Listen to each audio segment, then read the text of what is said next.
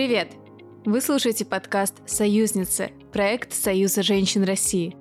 Меня зовут Ира Любина, я из студии «Поток», и это новый мини-сезон нашего подкаста, в котором мы говорим об удивительных женщинах России. На момент записи этого сезона в университетах начинаются и заканчиваются экзамены, поэтому мы решили посвятить этот сезон профессиям. В детстве мы уверенно отвечаем на вопрос «Кем ты хочешь стать, когда вырастешь?». Но когда все-таки вырастаем, оказывается, что все не так просто. Можно поступить на юридический, а через 10 лет обнаружить себя фотографом. Сдать сложнейшие творческие испытания в театральный, а через три года после выпуска открыть сеть гончарных мастерских. Поиски себя – занятие увлекательное. Поэтому в этом мини-сезоне мы зовем в гости девушек разных, часто не самых очевидных профессий – чтобы расспросить обо всем подробнее.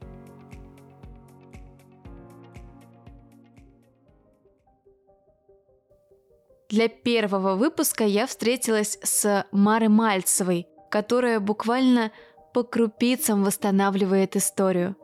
Мара – реставратор, и когда она рассказывает о своей профессии, у нее буквально загораются глаза. Историческая ценность – это возможность видеть то, что было до нас, и оставить то, что после нас будет, сохранить, показать потомкам. Я помню, у меня был проект, и хранитель в музее дает мне в руки браслет. Браслет, которому 2000 лет. И я стою, и у меня так руки потряхивают чуть-чуть. Я говорю, 2000, да? Я еще так уточняю. Я говорю, положите пока в коробочку, я должна немножечко прийти в себя. Ну, как-то не получается. Мне просто так взял, пошел, там сделал, что-то нет. Какой-то трепет, он присутствует все равно. Реставратор занимается сохранением и восстановлением разных предметов старины, которые были повреждены при разных обстоятельствах, от войны до природных катаклизмов, а некоторые просто разрушались со временем. Это могут быть картины и книги, скульптуры и фрагменты архитектуры. Мара работает с разными материалами, но чаще всего с деревом. Я занимаюсь реставрацией деревянного зодчества, но мой круг интересов не только дерево, а также и металл, и э, живопись, стекло. Но все-таки большее предпочтение, большая любовь у меня сосредоточилась как-то на дереве так случилось и понеслась. С латинского языка реставрация буквально и значит «восстановление», хотя сама профессия относительно новая. Она сформировалась примерно к концу XIX века, и реставраторы различались по специальности в зависимости от объекта реставрации. Это очень кропотливая работа, требующая невероятного терпения. Реставратор – это тот человек, который поддерживает и продляет жизнь предмета, но он не имеет права вносить какие-то изменения. Вот автор изначально создал таким предмет, он таким и должен оставаться. Все эти цвета, все эти вот изгибы, неровности – это автор. Реставратор – это не автор предмета, он просто, он как врач, по сути, да, он поддерживает жизнь этого предмета и позволяет уже будущим поколениям это все созерцать. У того, кто хочет стать реставратором, есть несколько путей.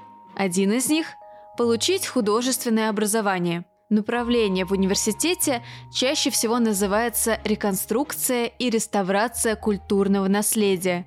Еще один способ – получить другое фундаментальное образование, а потом повысить квалификацию и набраться опыта в мастерской – Изначально я получила инженерное образование, первое образование инженер-строитель, закончила ПГС.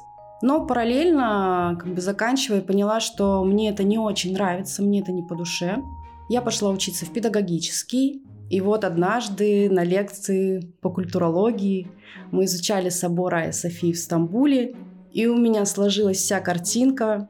Вот эти вот инженерные знания, культурологические, они все наслоились. Я поняла, что я хочу заниматься чем-то старым. Вот эти старые строения, у меня прям глаза загорелись, и я начала искать. начала изучать, с чем это связано, как это вообще называется все, и постепенно пришла к реставрации. Я начала искать, потом я переехала в Петербург, потому что мне казалось, что это все такое красивое, архитектурное, вот этот город меня настроит именно на ту волну. Но в Петербурге я не нашла, хотя все-таки это реставрационный город, тоже немаловажно об этом помнить, культурный такой. А однажды я устроилась там на работу, и в перерыв обеденный искала там, где мне пойти учиться именно на реставратора. И у меня рандомно выскакивает объявление «Набираем строительный техникум» на реставратора строительного Москва. Думаю, а что нет-то? Почему бы не поехать? И я за неделю увольняюсь из Петербурга, переезжаю в Москву, делаю себе регистрацию, поступаю в этот техникум. На меня смотрят все как на сумасшедшую, куда ты после высшего образования в техникум пошла. Я говорю, я хочу. Я год там отучилась, параллельно сложилась такая бригада из наших же ребят, с которыми мы учились. И первый объект это была реставрация Альпнины глаза еще сильнее загорелись, когда тебе дали в руки скальпли, вот ты прикасаешься к этому историческому моменту, всему такому интересному, слышишь истории людей. И вот постепенно-постепенно это все начиналось тема раскручиваться. На практику я попадаю в реставрационную мастерскую, связанную с деревом, и понимаю, что это мой материал. Это вот прям любовь. И с тех пор я занимаюсь деревом. В реставрации очень много направлений на самом деле – Большинство учится, обучение идет, это художественные да, живописцы. А по металлу, по дереву, по стеклу, именно таких узконаправленных их мало. Ну, так же, как и специалистов, нас на самом деле очень мало. Как-то вот в мастерской постепенно, потихонечку начала изучать именно все, что связано с деревом, пробовать. Где-то получается, где-то не получается. Душа горела, сердце такое пылающее было, и было интересно, я шла дальше. Когда к реставратору попадает новый предмет, первое, что он или она делает, изучает о нем все, что можно изучить. Сначала с научной точки зрения, да, заходишь изначально в предмет, да, ты изучаешь архивные данные, фотографии, где он был, определяешь там возраст, э, материал, как сделан. А, если это государственный, как правило, заказ, да, это обязательный момент. Но если это частная мастерская, то, как правило, тебе заказчик приносит, ему вот это вот все неинтересно, ему это все не надо. Ему нужно, чтобы предмет имел а, хороший вид, да, вот этот приличный. В зависимости от того, что он дальше планирует с ним делать. Если это будет э, какой-то стол, который стоять в квартире должен в доме, которые будут использовать одни требования. Если это какой-то выставочный экспонат, требования могут быть совершенно другие. Тут нужно смотреть, как дальше будет использоваться предмет.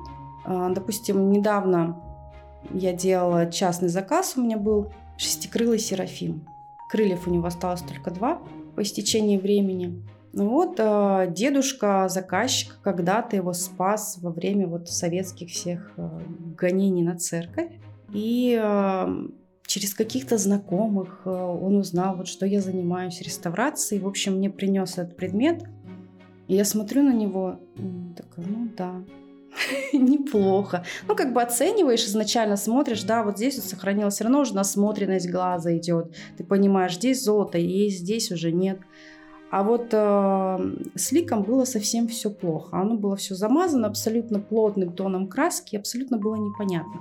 И я начинаю с ним работать, и постепенно снимая, очень долго подбирался состав, потому что можно навести жесткий состав, который снимет все, но нужно же аккуратненько по слоям, чтобы дойти, чтобы вот этого автора найти, как он там выглядит на самом деле. И я дохожу и смотрю, бровь показалась. И вообще не там, где она нарисована была изначально. Потом смотрю, подводка глаз сохранилась. И я, когда раскрыла просто вот эти вот глаза, раскрыла румяна, я скакала по мастерской, как будто я сделала открытие века. Ну, это было настолько удивительно. Я до сих пор удивляюсь, когда вот такие вот предметы приходят, и я начинаю с ними работать. Восторг, конечно, был. И сначала у заказчика было одно наименование этого предмета, потом я говорю, ты знаешь, вот тут э, остатки крыльев, их должно быть шесть. Их не, не два. Я ему показываю и э, советую с одним резчиком, я говорю, вот смотрите, вот как бы так. И мы тут начинаем что-то, конструкции какие-то делать, прорисовки, нарисов... Ну, нарисовали ему все, показали, говорю, вот должно быть 6 крыльев. Будем дорезать, не будем дорезать. В результате было принято решение, что мы не дорезаем, сохраняем так, как есть. Вот. И по сути это а, была музейная реставрация, потому что полностью мы ничего не восстанавливали, подтонировали места некоторые, чтобы не было проблесков, да, убрали вот эти вот все э, деревяшку, которая была не покрыта ни грунтом, ничем, да, вот, и сделали вот такую вот э, реставрацию. Еще одна часть работы реставратора, хоть и не постоянная, это поездки в экспедиции – Реставраторы могут отправиться туда, чтобы восстанавливать произведения искусства, которые находятся в отдаленных местах или находятся в слишком плохом состоянии для перемещения. Часто реставраторы присоединяются к команде, которая занимается восстановлением древних разрушенных зданий, храмов, монастырей. В экспедиции нужно быть готовым к работе в условиях, которые отличаются от привычной среды – Реставраторы также могут работать вместе с местными специалистами, чтобы получить дополнительные знания о культуре и традициях местного населения. Это помогает им лучше понимать произведение искусства и сохранять его уникальность. Экспедиционная работа может быть очень сложной и требовательной, но для реставраторов это также возможность расширить свой опыт и знания в области искусства – Большинство реставраторов считают, что работа в экспедициях – это одно из самых увлекательных и интересных направлений в профессии. Мара рассказала мне об одной из своих поездок на далекий остров Кижи. А для меня слово Кижи все, я еду, неважно, что я там буду делать, я еду, потому что знаешь, что там всегда очень интересные проекты, очень интересные мероприятия, все, я еду. А вот он такая, говорю, а что делать-то будем? Он такой, ну, там, говорю, что надо? Топор надо с собой. Такая, ну, окей. Я звоню другу, говорю, слушай, мне нужен топор срочно, а это несколько дней а, до отъезда, я уже не успеваю никуда не заехать, а нужно нормальный топор сделать. Я говорю, мне нужен топор и топорище, все, там на месте все соберу. Кижак был проект, связанный с восстановлением утраченного поклонного креста из деревни Кургеницы. Кураторами у нас, получается, были Андрей Ковальчук и Александр Любимцев. Это специалисты Всероссийского центра музея Кижи имени Рахманова, а также это специалисты по деревянному зодчеству с очень большим стажем. На самом деле очень интересные люди, столько всего знают, столько историй и опыт, бесценный опыт, который действительно можно перенять, когда ты участвуешь в таких проектах. Потому что книжки книжками, опыт именно старых мастеров – это самое ценное. Наверное, поэтому меня тянет э, ездить в такие вот проекты. Рубили поклонный крест по всем классическим технологиям, без применения электроприборов практически. И в этом году мы уже будем его устанавливать. То есть в том году мы собрали каркас, все как бы сделали, крест подняли, посмотрели всю эту предварительную сборку. В этом году уже непосредственно поедем в деревню его устанавливать. Я спросила у Мары, а что самое сложное в работе? Оказалось, что не получается выделить что-то общее сложное в работе, но может попасться особенно сложный предмет. Во время работы реставратор должен для каждого предмета подбирать особый состав. И иногда бывает так, что мастер пробует один, другой, ничего не подходит, приходится пробовать снова и снова, ведь без расчистки – работа не продвинется. Бывает, что самой сложной частью работы оказывается сборка, но зато в руки Мары часто попадаются по-настоящему уникальные предметы, а иногда даже весточки из прошлого. Очень интересно находки у меня были, допустим, на иконостасе. Когда ты расчищаешь предметы и у тебя идет соединение, вот э, две деревяшечки соединяются между собой, допустим, на плоскости какой-то цветочек, и ты снимаешь этот цветочек, ну, потому что он уже там весь рассохся, тебе нужно прочистить, а там карандашом написано что-нибудь или нарисовано. То есть ты понимаешь, что а это писали 120 лет назад. То есть вот осознание того, что это как сообщение из прошлого. Вот это вот э, тоже как-то всегда так трепетно очень. Ты думаешь, вот люди делали. Вот, это вот 1904 год, а ты сейчас вот своими ручонками туда лезешь. Вот, как-то прям... Самый ценный момент в работе для Мары – это момент, когда люди видят ее результат. Мы закончили иконостас большой, вот стоишь, смотришь и наблюдаешь за людьми так издалека. И видишь их глаза, но они видели, как это было, как это стало. Это очень приятно. Ты понимаешь, что не зря. Прийти в профессию можно в любое время. Но, конечно, с возрастом будет сложнее. Очень многому нужно научиться. Да и к тому же профессия физически непростая. Потому что, ну, представляете, часами ты сидишь, вот ты что-то чистишь, красишь, поклюешь, шкуришь. Это долгий, длительный процесс. То есть нужно быть к этому готовым. Если человек к этому готов, ну почему нет? Нужно идти, делать. Наверное, не бояться пробовать. Не бояться идти к своей цели, к своей мечте. И задавать себе вопрос, ну вот получится, что будет, а не получится, ну, не по... ну и не получится, ну пойдешь ты дальше, попробуешь что-то другое. Именно не бояться, не бояться, не бояться идти к целям, не бояться получать шишки, потому что благодаря этому мы растем. И я помню, как мне говорила мой наставник, если можно так сказать, да? Она говорила, в принципе, две фразы и говорит их до сих пор.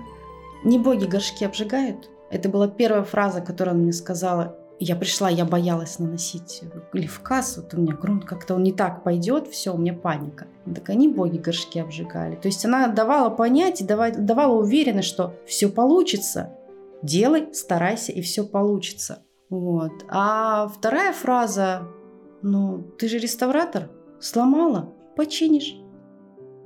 Сохранение и восстановление предметов старины – это не просто процесс восстановления физических повреждений, но и в целом сохранение исторической ценности.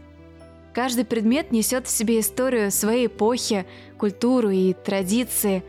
Они – свидетели прошлого, которые помогают нам лучше понимать историю, культуру и нас самих. Реставраторы дарят этой памяти новую жизнь.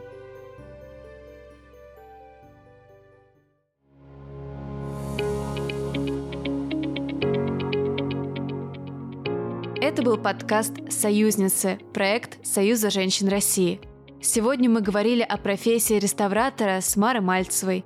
Расскажите о нашем подкасте, если вам понравилось, поделитесь им с друзьями. Подписывайтесь на Союз в социальных сетях и оставляйте отзывы. До встречи в следующем выпуске.